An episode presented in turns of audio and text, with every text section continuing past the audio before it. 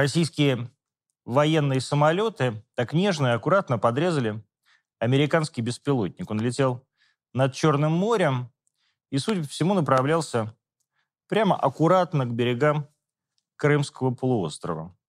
Один наш самолет, ну, судя по реконструкции, которую сделали западные телеканалы, пролетел под ним вот так вот, и а, воздушной волной сбил его, и беспилотник куда-то туда рухнул, в Черное море. Беспилотник был не просто разведывательный, мог он нести вполне себе и боевой заряд. Это значит, дорогие друзья, что американские войска буквально уже начали войну против Российской Федерации.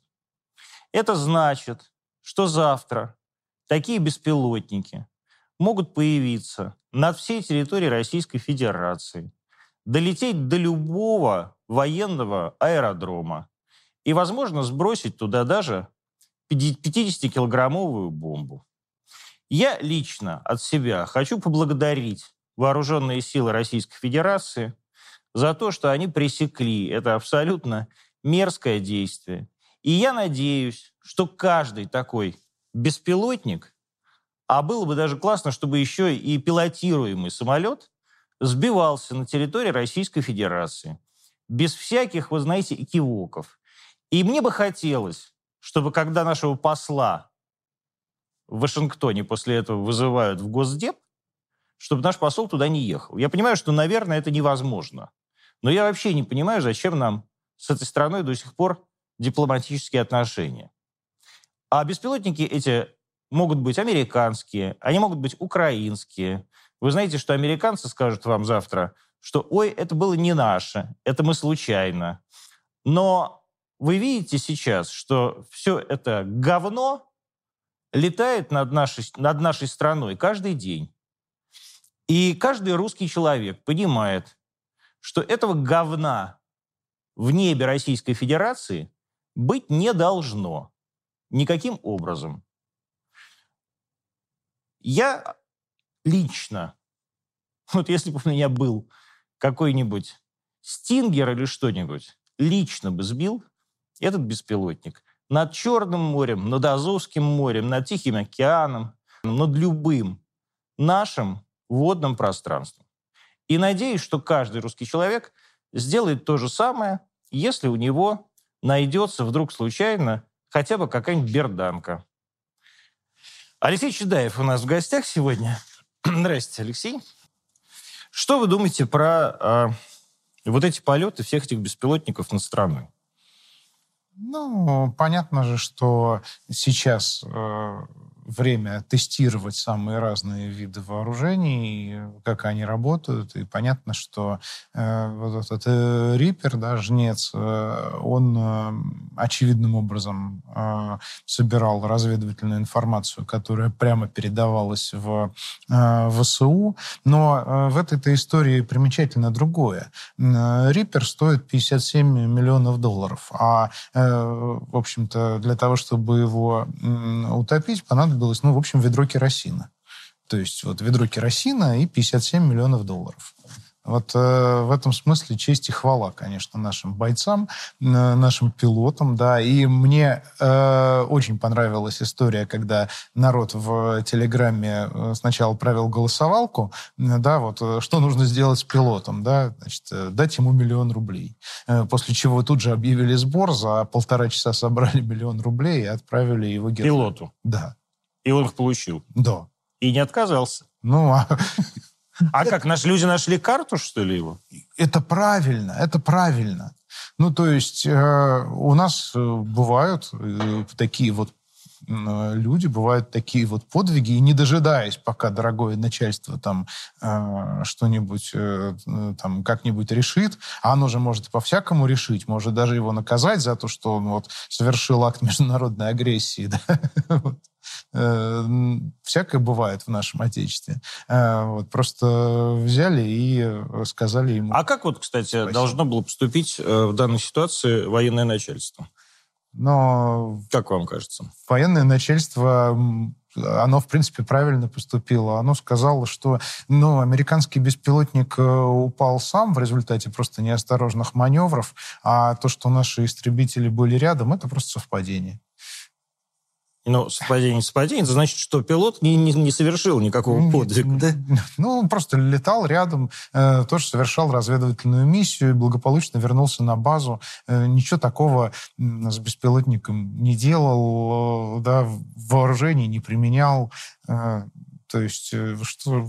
Вот я знаю, что вы э, от э, такой политической аналитики сейчас э, перешли к реальной помощи фронту. Да? То есть вы там собираете деньги на коптеры всякие, поставляете э, их какими-то даже промышленными количествами? Ну, э, главное даже не поставки, а главное это обучение. То есть мы угу. учим пилотов. И причем учим уже так достаточно э, конвейерно. То есть, э, уже а кто мы? Э, ну, есть команда людей, есть Координационный центр помощи Новороссии во главе с Александром Любимовым, вот, с которым я сотрудничаю в этом вопросе. У нас по поначалу было совсем мало. Мы просто, ну, я начал с поставок, потом, когда понял, что там каждый третий коптер просто падает или бьется об забор в первом же полете, ну, летать не умеет, я понял, что надо учить. Э, и э, у меня давний опыт гражданского дроновода. Я э, любил там в горах погоняться за парапланами там на каком-нибудь Мавике. Вот, да, там с моря там судно позапускать. И, в общем, с группой инструкторов начали ездить просто в такие небольшие лагеря, делали в прифронтовой зоне, просто учили людей вот летать. А потом, когда количество запросов от командиров э, частей э, сильно превысила скромные возможности команды, мы перестали учить бойцов э, и начали учить инструкторов. То угу. есть тех, кто будут учить, тех, кто будет То есть такой учить спрос. других. Ну, конечно, да. Потому что все-таки беспилотник стал де-факто просто штатным вооружением, даже не батальонного, а ротного уровня. Это, это летающий бинокль, я имею в виду вот именно эти маленькие тактические Но это маленькие. Ну, не только, на самом деле. Э, это вот просто мы... Это, это... не вот этот самолет, который, который упал в э, Черное море, да? Ну, э, не, Риппер большая штука. Риппер это 11 метров фюзеляжа и 20 метров размах крыльев. Это вполне себе такой есть, полноценный самолет? самолет, да. Вот, здоровенная, то есть это полтора байрактара, ну, если, если так. Ну, вот, чтобы не два. А, в общем, нет, мы занимаемся, конечно, в первое время занимались э, именно вот этими тактическими маленькими летающими биноклями. Это массово. И здесь нужна была именно массовость. И вот я считаю, одной из самых важных вещей, которую э, мы сделали, это сделали стандартизированную методику. Просто взяли методику WorldSkills, по которым они готовили там, знаете... Это что такое? Вот, ну, это э, чемпионат рабочих профессий. Они готовили там топовых сварщиков, топовых поваров, каких-нибудь топовых плиточников для победы в чемпионате мира по э, сварке, там, готовке да, и да, да. еще что-нибудь в этом роде. И мы просто осмыслили э, беспилотие как тоже разновидность рабочей специальности, и вот э, при, приложили эту методику. А в чем вообще сложность для бойца или для боевого подразделения в управлении этим самым беспилотником? Ну, э, во-первых, наши как это, невозможные противники э, воспринимают э, противодронную борьбу не как э, сбивать беспилотники, а как убивать операторов. За оператора в ВСУ такая нехилая награда в день. Какая? Ну, поначалу они начинали со 100, со 100 тысяч гривен, а потом каждый раз повышали. Ну, там а, просто гривна падает каждый раз, вот. поэтому, ну, видимо, это быть, та же да. самая цена. Может быть. То есть, э, логично. То есть, ты должен э, уметь управлять дроном, будучи сам э, в броне и еще желательно в движении да, и так, чтобы вот с тобой ничего не сделали, а современными тоже средствами это вычисляется на раз-два, где пульт, Вот это такая одна очевидная сложность. Вторая – это сейчас уже разнообразные системы РЭП, которые включают Что такое система радиоэлектронной борьбы, а.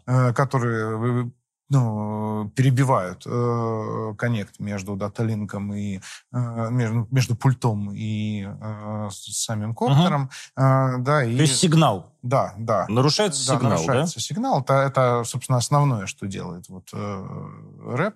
Э, и нужно уметь из-под него уходить. Нужно уметь с ним э, работать. А, а как это? Ну, вот э, мы, например... Это вот, вот подожди, угу. объясни. Сейчас. Вот сидит чувак, да, или бегает угу. чувак, что еще хуже. Да. А у него вот этот пультик, да? Угу. То есть он с этим, с этим каким-то джойстиком. Ну, да, противник да? притащил вот это ружье противодронное, направил его в сторону дрона, врубил глушилку, значит, э, сигнал теряет. Что нужно делать? Нужно уходить как можно ниже. Потому что, э, ну, то же самое с самолетами. Э, чем ближе к земле, тем хуже работает этот самый рэп. Э, и э, э, ниже и к себе. То есть как только ты чувствуешь вот э, перебои в канале управления, нужно как бы ниже и назад. А как ты его чувствуешь? А, ну, как? Он перв... начинает как-то... Нет, э, ты же на пульте видишь картинку с дрона. Да. Вот э, первый, первый такой признак, это что картинка начинает дрожать, mm-hmm. да, и на ней появляются помехи.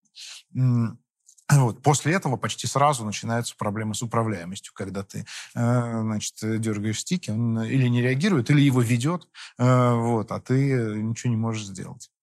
А, вот. И вот э, мы, например, в сентябре проводили в Великом Новгороде, кстати, на Рюриковом городище, не где-нибудь, да, где когда-то Рюрик русскую державу учреждал, э, мы там проводили такое мероприятие «Дронница». И вот часть этого мероприятия было э, шесть команд искали дронами объекты замаскированные, прям в натуральную величину на пластике распечатали пушки, минометы, там танк один распечатали. То есть вы сделали военное учение? Да, да, да, полноценно. А, вот. И вот шесть команд искали, их задача была как можно быстрее найти все объекты и передать в штаб по рации их координаты, а, причем именно артиллерийские координаты, проекция Гаусса-Крюгера, да? А, вот, XY. Э, Господи, я хочу такую телевизионную программу. Это же готовая телевизионная программа. Что, давайте сделаем такую телевизионную Вообще программу. только в путь.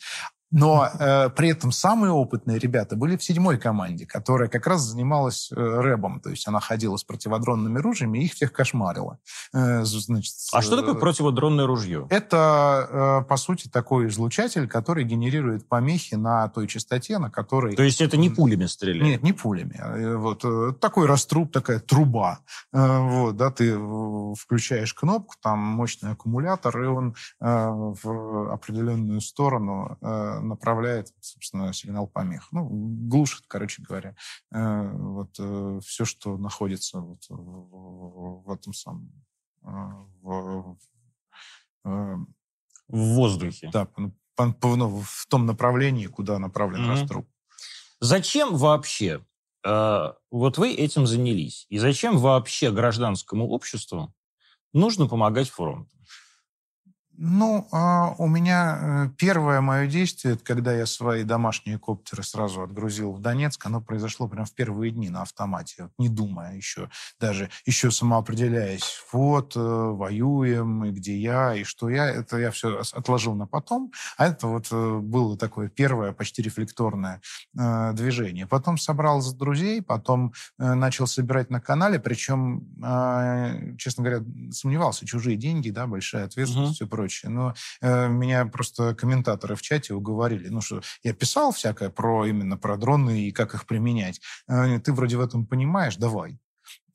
А, вот. И ну, как бы это все поставили на более такую системную основу. Потому что эм, там же еще штука в чем? Нельзя поставлять просто дрон в коробке. Была большая ошибка в начале СВО, когда ехали КАМАЗы с этими самыми дронами, но при этом у них не было дополнительных аккумуляторов, э, у них не было пауэрбанков, которые с, ними в, у них не было нормальных э, планшетов, э, на которых видно то, что, в общем, эм, не было необходимой периферии, без которой, в общем, он достаточно, ну, практически бесполезен. Э, и э, вот мы их оснащали, э, да, мы там чуть-чуть настраивали там программное обеспечение. Это вот модное слово прошивки, но я как раз к нему очень осторожно отношусь к слову прошивка. Почему? А потому что э, по-хорошему э, человек-оператор, он должен сам понимать, что именно он меняет в настройках э, полетного контроллера. Потому что если ты просто накатываешь невесть кем сделанную прошивку для того, чтобы там убрать no-fly zone или, скажем, там еще что-нибудь там отключить, вот, и, это, и после этого он у тебя уже в боевом режиме срабатывает нештатно, и ты не знаешь, что с этим делать, это не очень хорошо. Ну, вот, плюс никаких чудодейственных прошивок, которые там тебя спасают, э, гарантированно там от аэроскопа, от там, э, их просто не существует.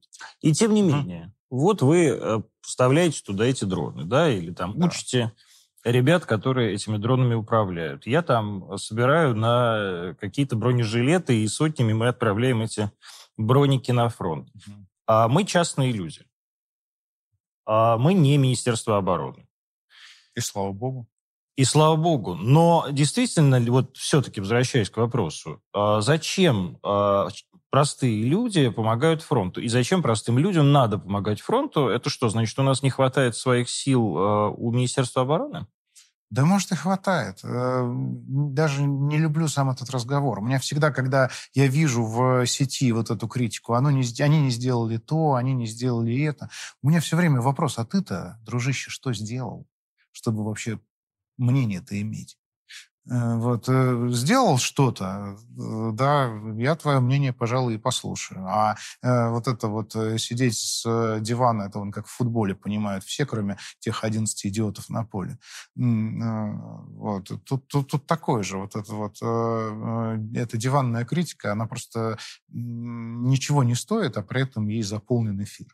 Э, вот, поэтому э, я не очень люблю вот эти разговоры, где там они что не дожали. Э, я больше смотрю на реальность, вот э, что действительно там, э, ну, в первую очередь друзей, кто на фронте.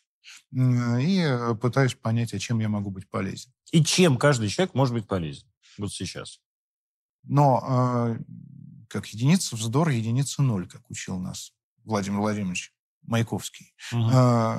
В этом смысле в первую очередь э, важно найти э, тех, с кем вместе ты можешь э, что-то сделать. И я вижу, как люди именно объединяются в разные такие тематические группы, сообщества, которые уже что-то вместе... Кто-то маскировочные сети плетет.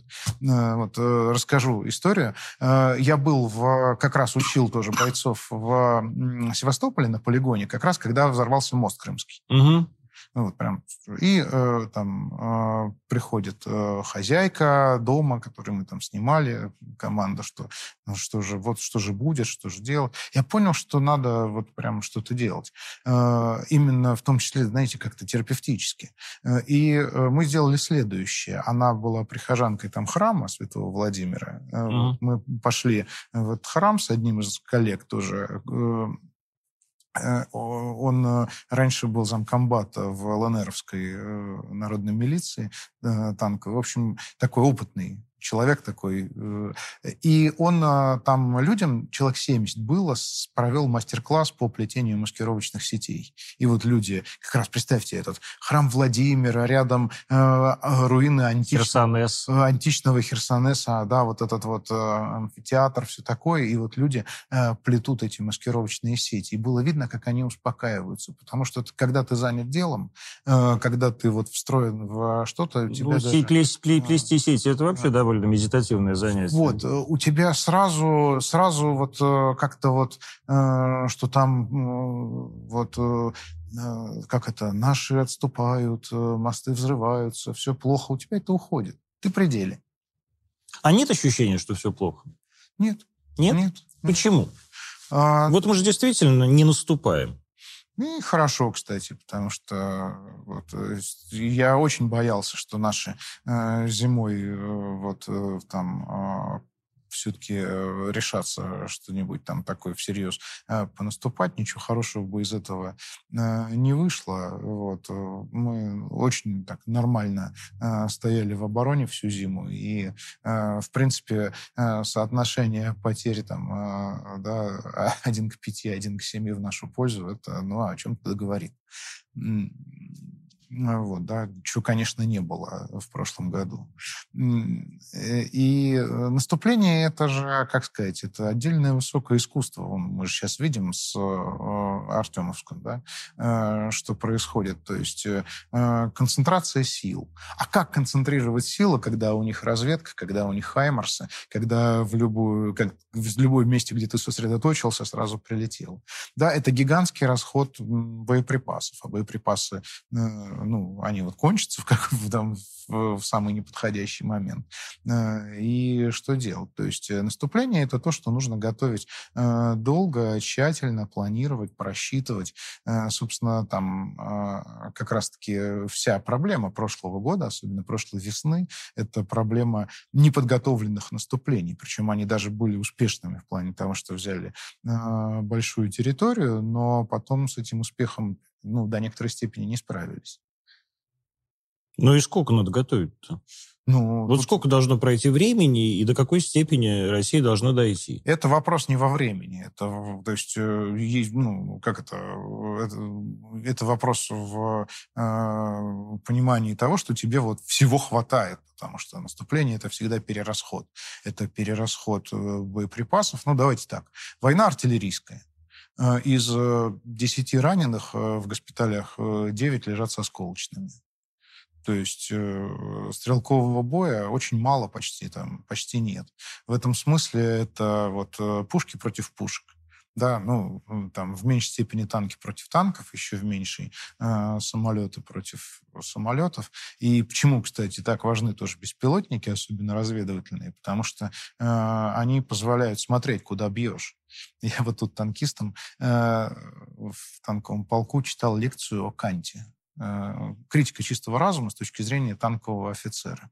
И объяснял, что э, разница между сущностью и явлением, вещь в себе, э, да, вот тема, это как разница для танкиста между стрельбой прямой наводкой, когда ты видишь цель в объективе, ну, в прицел просто, и стрельбой с закрытых позиций по координатной точке, когда ты даже не знаешь, есть там что-то или нет. Это не к тебе вопрос, а к разведке, которая тебе отдала координаты цели.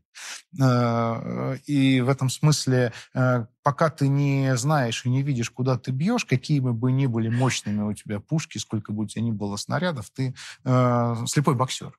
То есть, если вот вы же много видели видео, э, да, и вот этот вот лунный пейзаж, изрытый, изрытый снарядами, так сказать, бескрайние поля чернозема, это следствие вот этого. То есть, э, Я это и не на видео видел. Это вот едешь из Горловки да. в Донецк, да, да. и вот у тебя все эти поля, они из, из, и изрыты этими вот. самыми ударами. Вот. И э, плюс к этому это никаких снарядов не хватит.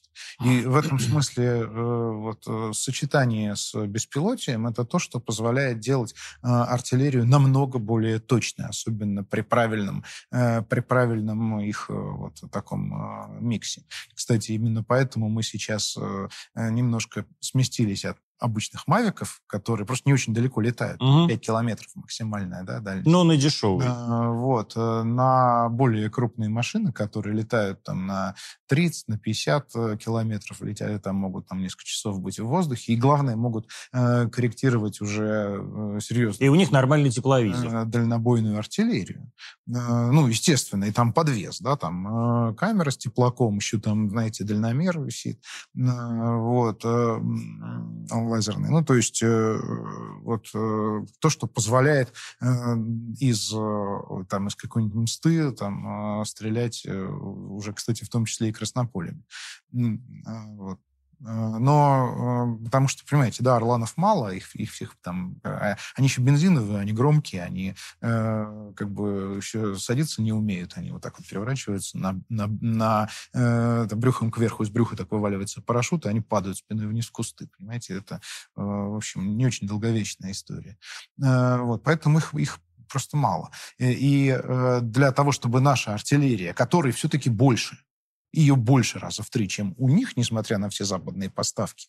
Э, но а, их артиллерия точнее, потому что у них э, беспилотие, у них спутники американские, у них разведка агентурная, у них АСИНТ. У них а почему у нас нет спутников? У нас этих спутников а... он запускали еще с 57 -го года. Значит, вот тут, э, тут я пас. Я не хочу про, про что не знаю. Как сказать, в Роскосмосе никогда не работал, не в курсе. Вот, ну, а там слухи, да, из третьих рук не хочу э, пересказывать. Ну, как бы там ни было хуже у нас со спутниками. Вот, хотя тоже у меня челюсть вот так вот отвалилась э, абсолютно, когда я увидел э, тоже майор из танкового полка. У него брат работает на э, заводе этих самых Э, как их, э, знаете, вот есть э, спутниковое телевидение, угу. там, декодеры. Да-да-да. Вот ему брат что-то там показал, какую-то схему, они там что-то подхимичились какими-то паяльниками, и говорит, ну вот теперь у нас, значит, в любой точке на поле боя есть нормальный спутниковый интернет. Ну, как выяснилось, просто телевизионный спутник умеет отдавать и, главное, принимать сигнал. Сигнал цифровой, вот такой вот нехитрый хак. И вот как тебе такой Илон Маск? Да, значит, 13 500 рублей э, стоит э, система, сделанная, значит, майором вместе с его братом. Э, вот. То есть, в сущности, это какой-то модем? Да. То есть ребята сделали модем, открыли, от, от, открыли интернет. А давайте поговорим э, все-таки от... Отойдем от непосредственно боевой темы к каким-то более философским темам. Потому что философ а почему это все началось? И почему мы не могли всю эту ситуацию решить миром? Ну, вот вы же тоже работали и во всех этих политических системах, и в Единой России, и в Союзе правых сил, я помню, даже вместе работали, как в 99 году. А вот чего мы... Где вот та точка, как точка невозврата, когда мы потеряли Украину? Я скажу непопулярную мысль э, и, главное, непопулярную версию точки невозврата. Я считаю, что дело вообще не в Украине. Э, я считаю, что э, такая ключевая точка невозврата, это, как ни странно, 2011 год, это момент, когда мы сдали Каддафи. То есть вот. Э, Когда Медведев сдал Каддафи. А, они... Давайте называть все ну, своими вещами. Э, я за это расплатился тогда как раз позицией главного идеолога «Единой России», да, публично выступив, что нельзя этого делать. Э, да, и это был прямой конфликт тогда с Медведевым. И, в общем, как раз перешел в категорию частных лиц. И... А почему? Не почему вы ушли, а почему Каддафи? А очень просто. Они поняли, что э, все русские угрозы блеф, и если как следует нажать, русские прогнутся, потому что для них э, э, хорошие отношения с Западом и дружба с Западом глобально важнее, чем любые их так сказать, геополитические хотелки. Это такая рамка, матрица, она вот как вот легла в газдеповские мозги, так и при всех сменах тамошних команд э, она там с тех пор и осталась. И э, после этого случилось, э, случилось Египет, случилась Сирия. Да. Но, но Асада вы все-таки не сдали. Но это уже потом. И, и правильно сделали, что не сдали. Да? Но главное, они там поняли, что все, они могут, они могут все. То есть э, в, критический момент, э, если вот прям как следует до конца нажать, э, и это видно даже в сегодняшних интонациях там Барреля, Урсулы, да, и американцев, они пытаются понять, как же бы еще нажать на русских, чтобы они наконец-то повели себя как в 2011 году. Больше невозможно? Да вот уже вроде все уже, уже вот и санкции, уже целый пакет с пакетами, да, как любят домохозяйки говорить. уже и оружие, уже танки, там, самолеты уже, э, все уже, вот и эти риперы летают. И что-то русские как-то все еще не, неправильно себя ведут. А может быть, просто в одиннадцатом году русские не могли, а сейчас мы можем? Так в том-то и проблема, что в одиннадцатом как раз могли. А что мы могли сделать? Вот как мы могли не сдать Каддафи? Ну, как минимум, не не э, голосовать в Совбезе ООН, так как мы тогда проголосовали.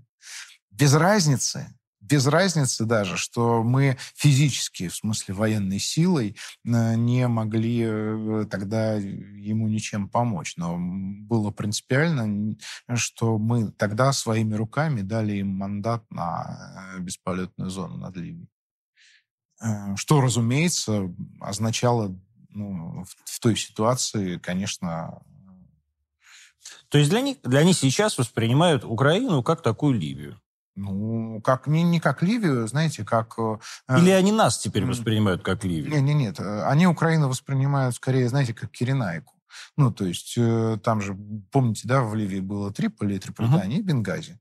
Э, вот, вот два на самом деле э, очень близких народа, но находящихся в многолетних неустранимых противоречиях друг с другом. Э, и как раз вот самое то их э, стравить, выясняя, кто из них главный, кто из них, у кого из них первородство, у кого из них, так сказать, что, чтобы вместо как бы сильного государства получить на этой земле управляемый хаос, который очень удобен с точки зрения эксплуатации ее, этой земли, ресурсов. А что такого непреодолимого между русскими и украинцами? Ну, главное то, что мы действительно одно и то же. Украинцев делают из русских, а русские, в общем, тоже неплохо получаются из э, украинцев, когда они э, просто входят в разум. А, и, собственно, именно это-то и есть главное непреодолимое. То есть это э, в каждом из нас живет э, такой маленький... Маленький хохол. Маленький хохол, да. И, значит, в каждом просто отбитом а, на голову а, бандеровце где-то живет человек, который помнит Пушкина.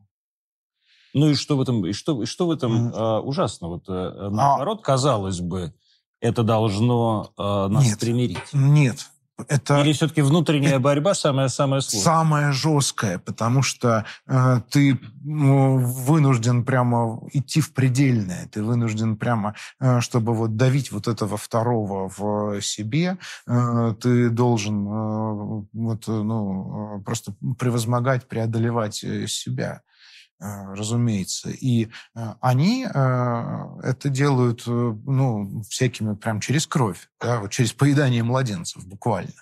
То есть они пытаются убить в себе русского, э, совершая ритуальные магические жесты, э, ну, начиная с Одессы, начиная с э, Дома профсоюзов. И... Ну уж почему начиная ну, с Дома профсоюзов? Ты, может, даже начиная с Майдана? С Майдана, да. То есть через кровь. Вот кровавая жертва, да, кровавый обряд по изгнанию из себя русского. Москаля. Да. Вот. И до конца изгнать не могут. Это очень заметно. Я говорю, даже по самым-самым отпетым с той стороны. Когда Россия победит, а сможем ли мы, русские, вернуть а, русского в хохлов? Да. Да, безусловно. Это а, вам это происходит э, даже быстрее, чем может э, показаться достаточно быстро. Дело в том, что у, в украинской культуре это касается не только этнических украинцев, сколько всех тех, кто вообще на той земле вот и в той э, среде варился, да, там это заразно. Э, есть такая интересная особенность. В отличие от русского, украинец патологически не любит сомневаться. Он очень хочет быть стопроцентно уверен в своей правоте и правоте вот э, своей э, веры, своей э, стороны. То есть мы вот э, взращенные Толстоевским. Вот-вот. Мы купаемся в сомнении, мы им наслаждаемся. Нам э, вот прям кайфово думать, вот э, там, э, там, хочу ли я, могу ли я, тварь ли я дрожащая и так да, далее. правильно ли мы делаем. Да, правильно ли мы делаем. И тут весь этот, этот разговор, заметьте, идет вот с самого начала и не прекращается. Мы это любим а они терпеть не могут. Для них это крайне некомфортное состояние. Им важно быть уверенными. Любого червя сомнения они давят физически. Э, потому что как только он разрастается, этот червь сомнения, это, как правило, приходит, при, приводит к тому, что украинец меняет сторону, ища э, то состояние, в котором он уже не сомневается.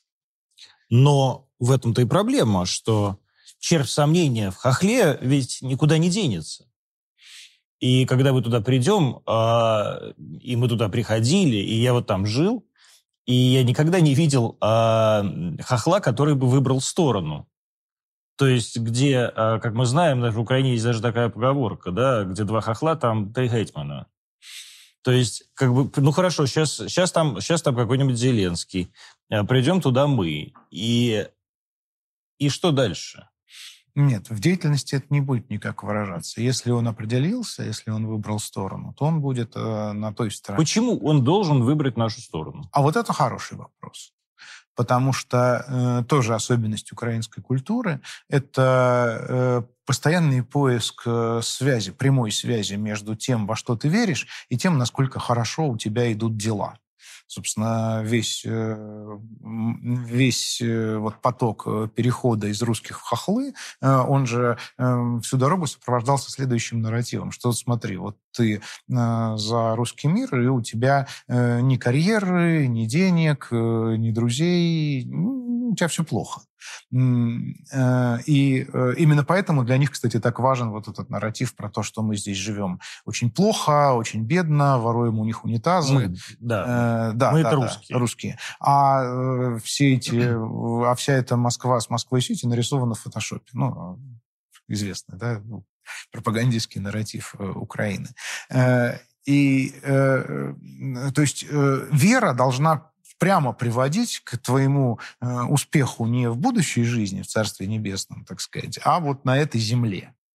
Э, и э, в этом смысле, если они э, понимают, что, во-первых, с нашей стороны сила, ну, чья, чья сила не менее важный вопрос в этой логике, чем чья правда.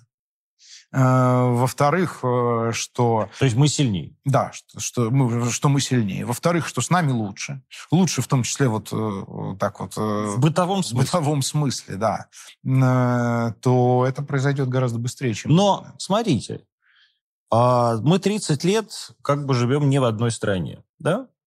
И 30 лет мы пытаемся рассказать им, что с нами лучше, что мы сильнее, что в бытовом смысле это удобней. Я извиняюсь, когда это мы пытались? Мы, мы, мы прямо обратное транслировали все это время. Мы рассказывали, что мы идем в Европу, и вы тоже идете в Европу, но если вы идете без нас, то мы на вас обидимся. Давайте идти вместе сначала друг с другом, а потом все вместе в Европу, э, потому что ну, там же лучше, чем у нас, по-любому. Э, в этом же был наш нарратив последних но это, 30 это, лет. Ну, подождите, этот нарратив все-таки менялся эти 30 лет. Это какой-то козыревский нарратив. Нет, нет, а, простите, а в, в эпоху Януковича э, там же о чем, о чем шла речь? О том, что э, мы сначала объединяемся в Евразес, а потом Единая Европа от Лиссабона до Владивостока. Э, вот. Ну и вот как, что должно произойти в мозгу у человека в Киеве? Э, то есть э, как ему хочется, чтобы Киев был одной из европейских столиц, или чтобы он сначала стал э, областным центром в Российской Федерации, э, а потом уже, так сказать, вместе со всей этой федерацией все равно, так сказать, интегрировался в Лиссабон. В Лиссабон, да. Э, вот. Разумеется, там шизофрения образуется от этого.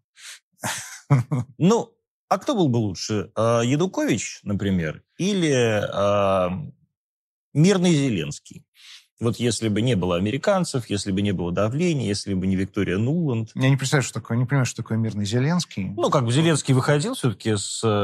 Получил свои 75% с обещанием мира. Ну, так э, опять же, особенность украинской культуры. Вообще нет разницы, э, что ты говорил перед выборами. Тебя никто не просит это все исполнять. Все это с самого начала воспринимается как обман трудящихся. Никто, ну, как шоу. Э, это всегда так. Никто даже не пытается вас звать к тому, что ты говорил вчера. Это у нас сплошь и рядом вспоминают, что там то обещал, это обещал. У них такого нет. Нету? Нет, э, никогда не было. Воспринимается, что э, это, это, это было, это, это, это было выборы там это как э, именно что такое э, ярмарочный спектакль, где голоса являются призом за доставленное эстетическое удовольствие.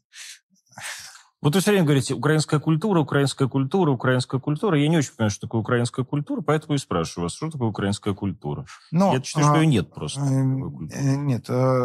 А, Или вы имеете сейчас, в виду образ жизни? Сейчас, сейчас объясню. А, значит, э, надо ввести вообще в язык понятие «Украина» с маленькой буквы. Угу. Не государство Украина, да, вот, а Украина как термин. Да? И э, у нас, кстати, у э, России, я бы даже сказал, у русского мира, Украин всегда было много ну, э, термин «край» не случайный, да, да там у нас Ставропольский и... край. Да, у нас и Ставрополье тоже и даже Пермский Украина. край, хотя непонятно, с чем он граничит, да, с каким.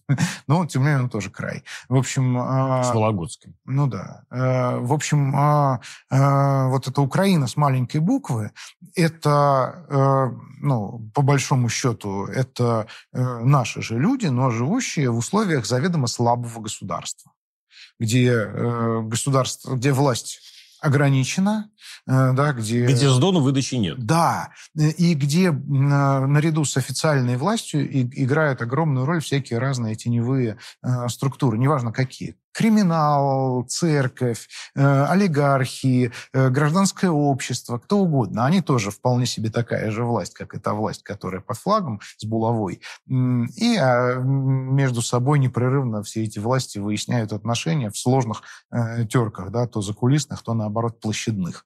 Вот это все можно назвать термином «Украина», и частым случаем этого явления является государство Украины. И вот это состояние Э, э, ну, общество, состоящее в общем из русских людей, но вот это вот длительное пребывание в таком состоянии, оно, оно формирует особую культуру. Культуру, довольно сильно отличающуюся от э, той, которая есть у нас здесь, где все-таки есть начальство, э, да, где есть сильная центральная власть, которая, как декартовой системе координат, просто, значит, центр, такая точка отсчета, нулевой километр, э, куда все смотрят, по отношению к которому все самоопределяются. Э, вот это другое. Э, поэтому я, я говорю, что вот э, рассматривая украинскую культуру, я, я, я имею в виду не этническое своеобразие, я имею в виду то, что произойдет с кем угодно из нас. Ну, помните, он недавно в Хабаровске. Такая же Украина была. Э, да, вот весь этот хоровод. Там Фургал, э, все прочее. Майдан стоял полгода там местный. Вот. Такая-то Украина или сколько-то таких Украин теоретически воз, могут возникнуть в любой точке э, нашей ну, земли. Ну, возможно ли наша земля без Украины с, с таким размером, с другой, ну, стороны? У нас мы обречены жить в отсутствии... Мы же не остров, да? Э, у нас не будет естественных границ никогда. У нас граница это туда, как это, как один мой знакомый говорит, мой окоп это теперь государственная граница Российской Федерации. Ну, после ага. референдума. Вот, вот где окоп передовой стоит, вот там и государственная граница. И э, это обрекает нас на то, что э, в составе русского мира всегда будет энное количество Украин да, находящихся в разной степени сложности отношениях с центром бесконечно спрашивают, э, в том числе и меня, а я спрошу вас, почему мы проигрываем в информационной войне? И проигрываем ли мы в ней? Ну, э, во-первых, для того, э, чтобы э, говорить об информационной войне как о войне, э, резонно задать вопрос, хорошо, а где, простите, штаб Э, где военкомат, куда можно записаться добровольцем на информационную войну, где э, система управления, где стратегия, э, где вообще все, что мы привыкли думать о войне. Информационная война у нас понимается как метафора, э, где просто, ну, такой пиар. Вот есть их пиар, Э, там нам мозги засирать, есть, э, извиняюсь, э, есть... Тут можно мы в интернет? Есть наш пиар, соответственно, такой же примерно. Вот кто там поэффективнее это сделает, ну, такая логика понятна.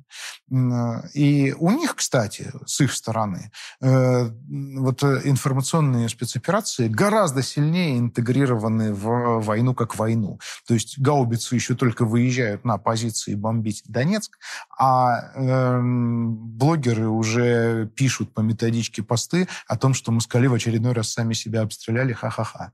И э, приказы на то и на другое выдаются просто в одном и том же месте, в одно и то же время, одними и теми же людьми. Почему? Э, ну, буквально. Э, особенность э, опять же, нашего противника. Напоминаю, э, это страна, которой управляют профессиональные пиарщики. Да. Да, ну, я бы даже сказал, пиарщики, э, телевизионщики. Да, и для которых именно вот этот аспект противостояния является важнейшим. Они готовы э, сколько угодно положить э, своих людей, лишь бы одержать оч- очередную медийную перемогу. Да, нам этого не, Не по- нужно? не понять. Не понять Ну, или не нужно? Э, Нам не нужна медийная перемога? Ну, людей класть ради медийной перемоги любой я бы точно не стал. Да, это, не знаете, просто вот э, э, всему нутру противно. Э, Но э, понимать э, врага, понимать, как он устроен, как он думает, это важнейшее условие победы. Э, И ну вот, э, Лефевр говорил, да, что в борьбе двух выигрывает тот, у кого выше ранг рефлексии. То есть тот, который не только умеет думать сам, но еще и умеет думать, как думает его противник, воспроизводить этот ход мысли э, у себя и, значит, находить против него э, противоядие. Мы умеем? Мы, мы не очень пока умеем. Почему? А, В первую очередь потому, что э, наши руководители не мыслят как медийщики. Они же кто угодно. Они чиновники, силовики, э, предприниматели, но не медийщики. Э, И эм, вот э, если у них медийщики прям на топовом уровне руководства, то у нас медийщики традиционно воспринимаются как какая-то Обслуга. обслуга, да, которая вот, а теперь то же самое красивыми словами расскажи в телевизор. Эм, И именно, именно в этом, по большому счету, и корень проблемы. То есть э, с медийщиком должен бороться медийщик. Понятно, что это не э, достаточное, но необходимое условие, э, как минимум равенства сил э, вот, э, в этого типа войны. А как вот вы себе тогда это представляете? Вот кто конкретно, на какой конкретно позиции здесь, в России, должен был бы оказаться, чтобы бороться с медийщиком Зеленским? Э, Вы сейчас меня будете э, вытягивать фамилии называть, а я не хочу фамилии. А я даже вот хорошо, нет, я ничего сейчас буду вытягивать. Я же не спрашиваю вас, должен быть это Константин Львович Эрнст или Олег Борисович Бородеев или Алексей Алексеевич Гробов. Я спрашиваю, кто что это за человек такой по своей сути? И на какой должности он должен оказаться? Давайте начнем с должности, потому что здесь все на самом деле, как в России опять мы живем, с этого начинается. А, То есть э, у нас же сейчас вот это все, что мы называем вот этим расплывчатым понятием информационная война, оно э, сейчас как где-то в, какой-то, в каком-то балансе между несколькими ведомствами. Во-первых, это Минобороны, да, где Коношенков э, главный по информационной войне. Э, Вот. Э, Во-вторых, э, это. Почему, почему- почему вы засмеялись? Э, Ну, потому что у меня была идея, вот на мероприятии мы недавно проводили, сделать, знаете, мы же в Сколково делали мероприятие, была идея на- натренировать нейросетку и сделать, вот как робот София у них есть там в Сколково, робота Коношенкова. Знаете, вот так, вооруженные силы Российской Федерации продолжают специальную военную операцию на Украине. Ну, как-нибудь такое, в общем, народ повеселить, но потом решили просто не троллить уже. Я вот сейчас подумал, что, что мне будет за, за вот это сейчас высказывать? Э, Да не, ну мы же по-доброму. Коношенко хороший. Я вот тоже нарисовал карикатуру, как генерал Коношенко, генерал-лейтенант Коношенко вызывает дух Левитана. э, Вот у себя в э, канале разместил. Но, опять же, вот, потроллить и постебаться, это же не статья. Достаточно статьи в «Известии». Ну так хорошо. А Э, вот у нас есть да, действительно есть- Министерство обороны. Дальше есть МИД с Захаровой. Да. Значит, да, тоже фронт. Дальше есть администрация президента, где есть тоже отдельно э, Кириенко с внутренней политикой и отдельно Громов с медийкой.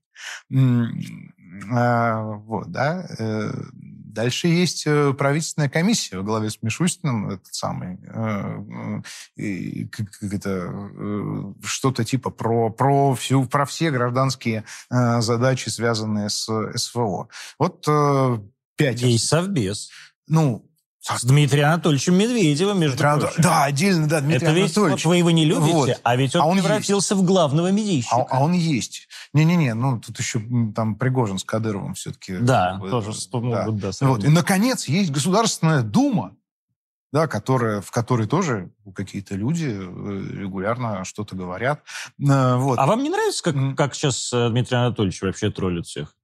Дмитрий Анатольевич, ну, как вам сказать, я пытался, знаете, сделали в сети такой календарик, э, где в зависимости, где по дню, месяцу и году твоего рождения э, кто ты в вселенной Дмитрия Анатольевича Медведева. И я там какой-то то ли манкурский хрюкающий подсвинок получился, э, брыжущий слюной, не помню точно, что-то такое веселое. Но там, в принципе, любой может себя найти, поэтому на календарь... Ой, пришлите мне этот календарь. Я хочу тоже, хочу тоже оказаться по хрюкающим подсвинкам. Но мне нравится, как Медведев начал, начал себя вести лично. Ну, то есть мне кажется, что это та степень э, откровенности, которую не может просто позволить себе государственная власть. Ну, как бы такая вот... Не-не. Кремль, скажем, да? Э, согласен. Э, мы же сейчас все-таки главные панки планеты. Да, вот, вот, вот есть глобус, мы на нем самые главные панки, которые, в принципе, могут позволить себе вообще все, что угодно. Э, да, и почему в этой ситуации мы как-то э, так э, стремаемся отвязываться, вот, я не понимаю. В этом смысле согласен, согласен. Это, по крайней мере, забавно. И все же, вот вернемся. Да. Вот вы описали... Вот, куча, вот, куча вот, ведомств. Куча как ведомств. водится, у семеняник дитя без глазу. То есть э, какого-то места, где вот сидит главный начальник по вот этой самой информационной или, страшно сказать, ментальной и когнитивной войне, э, у нас нет. Э, да, еще забыли Пескова же, Дмитрий Сергеевич, как же... Да, да, да, да. Э, вот, тоже же... Э, ну, в общем... Э, э, какую должность, да какую не возьми, она все равно будет одной из в этом ряду. Уверены ли вы, что э, действительно э, главным по э, всем информационным баталиям с нами на территории так называемой Украины является Владимир Александрович Зеленский? А... Хватает ли у сил у несчастного больного человека уже на все? А, тут же не в том, не в том дело, э, кто, кто э, не так. А, я поизучал, как с их стороны устроено управление тем, что они называют стратегические коммуникации. Э, что меня удивило в особенностях этой системы, это то, что там действительно гигантскую роль, как ни странно, играет Украинское Министерство иностранных дел. Которая это прям... вот э, жирная свинота, такая кулеба. Кулеба, да. Э, вот. Оно прям рассылает темники. Это я не тебя хотел обидеть. оно, э, оно там прямо рулит в рабочем режиме этим единственной кнопкой тамошнего телевидения, что говорить. Они там планируют вот эти информационные спецоперации. Да ладно, а там же есть бесконечные все эти какие-то... Сын Роднянского, тоже теперь советник президента, там какой-то этот а мудак, который СТБ возглавлял или что? Не, ну, плюс, плюс есть же выдающиеся личности там, э, значит, э, так или иначе пасущиеся около Ермака. Да? А Ермак это такая жирная, жир, огромный жирный или нет? Ермак это, он, он офис Зеленского возглавляет. А, как на наши деньги... А, а огромный жирный это Рада? Да-да-да, это Рада. А, значит, э, у них... Э, это очень тесно интегрировано в саму войну.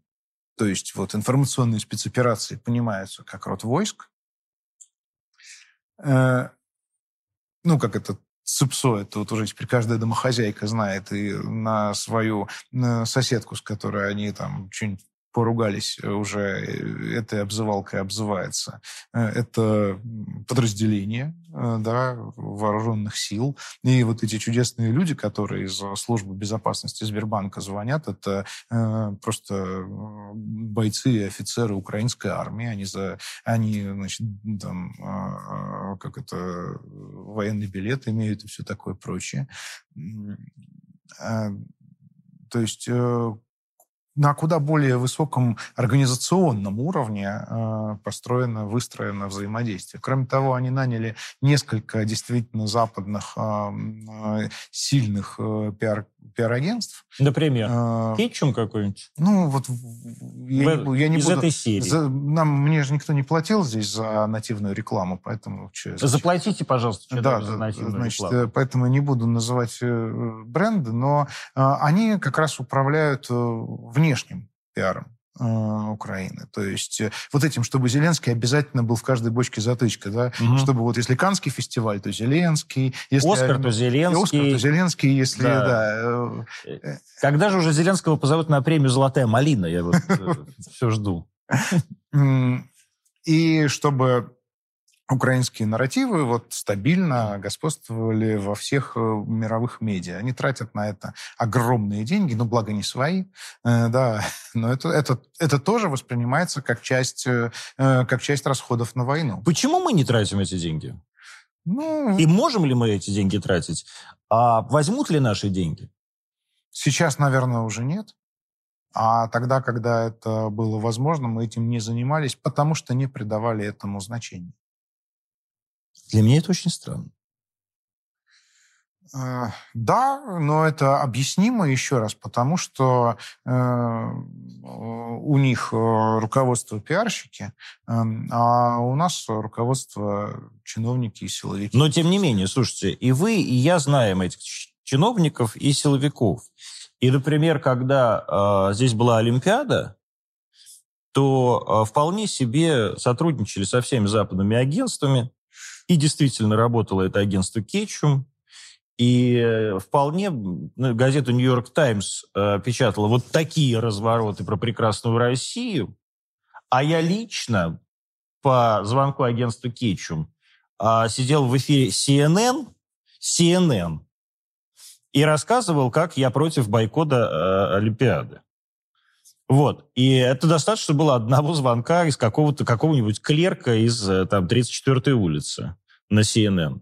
А я при этом был в Лиссабоне как раз. И это закрыли прям телевидение, все это португальское закрыли нахер. Выгнали оттуда всех португальцев и посадили меня в эфир. То есть почему тогда мы этим занимались, а сейчас мы вдруг решили, что зачем нам этим заниматься? А вот, может быть, за тем, чтобы Зеленский не был в каждой дырке затычка? Что я могу сказать? Ну, а. Хорошо. Мы, они пиарщики, мы не пиарщики. Войну мы, предположим, выиграем. Или вы, или, или не предположим. Нет, давайте так. Несмотря на это все, что мы сейчас с вами только что обсудили, мы как минимум в информационной войне довольно успешно обороняемся. Потому что все их довольно изобретательные попытки э, как-то раскачать российское общество не привели ровно ни к чему.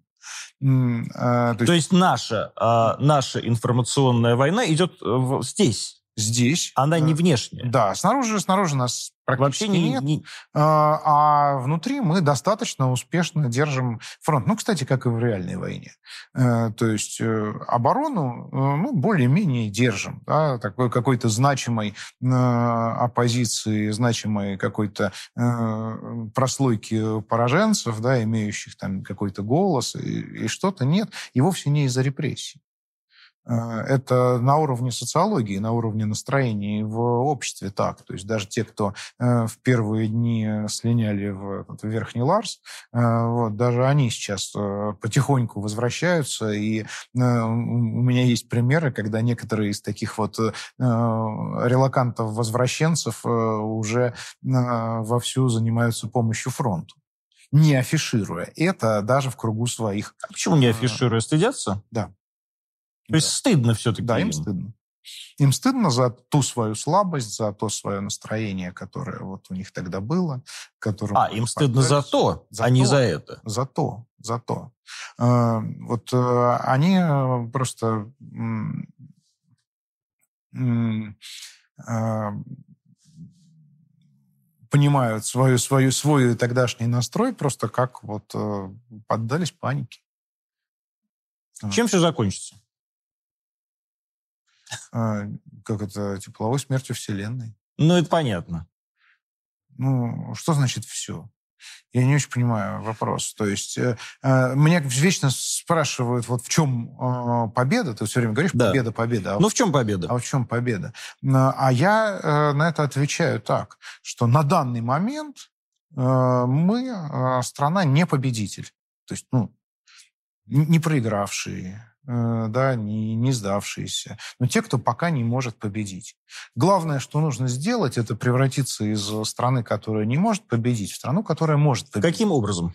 Э, очень сильно изменив э, то, что у нас сейчас не работает, таким образом, чтобы оно стало работать. А что не работает? И что а, конкретно Ну, вот это мы сейчас изменить? с вами еще на два часа. Нет, ну зачем? Да. Давайте вот пять uh-huh. пунктов. Вот пять пунктов, потому что у нас осталось там буквально пять минут.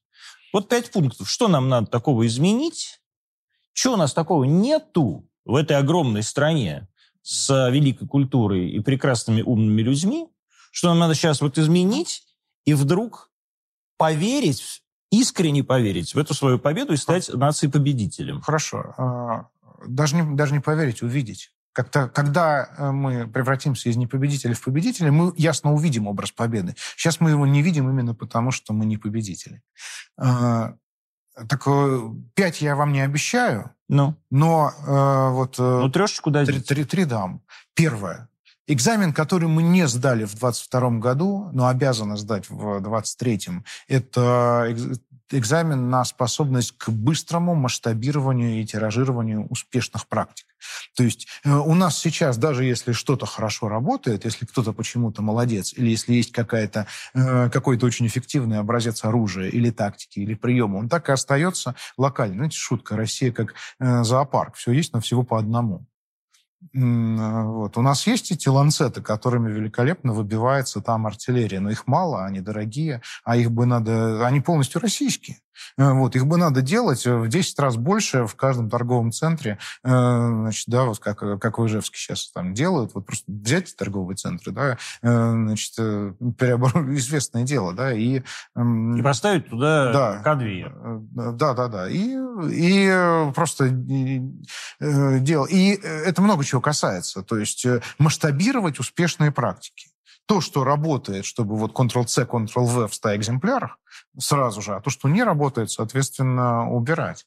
А, а, а я вот вижу, что, что не работало год назад, оно и сейчас не работает, а что работало, оно работает, но по-прежнему э, в одном уникальном экземпляре. Вот это вот э, систему тиражирования успешного и искоренения э, неуспешного, да, чтобы не наступать на одни и те же грабли сто раз, вот это первое, что должно фундаментально измениться. Второе.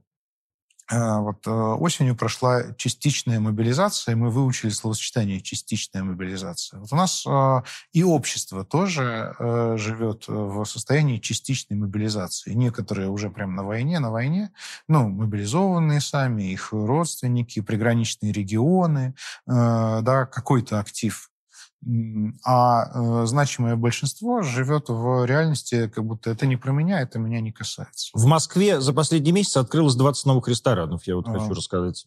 Что, может, и неплохо. Нет, это прекрасно. А, вот, да, но... Но э, все они полны как раз теми людьми, которые, которые совершенно к войне не имеют никакого отношения. Угу. А, вот, вот э, надо на этом уровне провести не частичную, а всеобщую мобилизацию, чтобы каждый понял, что и он тоже на фронте для себя. Это не значит, что он должен... А как это сделать? А, это как раз одна из задач э, информационной спецоперации. Да, то есть это, это картина мира. То, что, то, что ну, в конечном счете вот человек э, просыпается с утра, вспоминает, кто он, как его зовут, где он вот это то, что, то, что делает, то, что нашей медиасредой во, во многом э, создается. Ну, в широком смысле медиасредой. От, от э, соцсетей, знаете, до учителей в школах. Э, и когда это, когда это произойдет, то многие, кстати, проблемы сами с собой отпадут, потому что у нас кто-то уже действует и живет в парадигме военного времени, а кто-то живет в парадигме не просто мирного времени, а такого вот, что, ну, а, скорее бы это все закончилось. Да, или там нормально же сидели, чем начали. И третья большая вещь – это вот у нас человек ну, типа как я, э, когда он э, из состояния диванного патриота переходит в состояние патриота деятельного, начинает там помогать э, фронту, начинает там, ну, какую-то активность, он довольно быстро сталкивается, как правило, с таким количеством таких салтыков-щедринских свинцовых мерзостей нашей системы, что очень быстро начинает к ней иметь претензии, ненавидеть ее больше, чем там Зеленского, Байдена, Урсулу, вместе взятых. Потому что они там, а эти-то тут. И в этот момент он становится очень восприимчив к вот этому э, генералы бездари, э, да, вот коррупционеры все украли, предатели в элитах за нашей спиной там обо всем договорились. Ну, вот, вот, вот такая стрелковщина. Э, да, он, он, э, значит, он все еще за Россию, все еще за победу. Э, но, но против всех. Но против всех, да, но против всех. И, и э, поскольку э, наши э, начальники эту среду либо игнорируют, ну, типа нету их, либо пытаются сказать, идите все к нам, вон, вот, в Народный фронт, там, значит, то она, она начинает злиться, набухать, клокотать, пениться, да, периодически там, значит, очень легко ведется на любые вражеские разводки, особенно медийные, то есть любые вбросы, она становится управляемой э, на раз-два. Но они же уже живут в этой парадигме, что все э, воры, предатели и пораженцы там, наверху. Э, вот. Вот это третья большая вещь, которая должна измениться. Должна выстроиться прямая коммуникация между теми, кто на войне по должности, и теми, кто на войне по велению души сильная, прямая, честная, э, регулярная по всем вопросам. Э, вот. И э, это такая... Кто бы это ни был, какое бы ведомство, тут не важно, тут кто первый встал, того и тапки. Кто первый э, решится сказать, вот я этим займусь, я это отстрою, я это сделаю, тот и молодец. Ну, вот, вот э, три больших вещи я вам назвал, которые точно э, превратят нас из непобедителя в победителя. Алексей Чудаев был в «Антонимах». Э, встретимся на следующей неделе, кажется. Пока.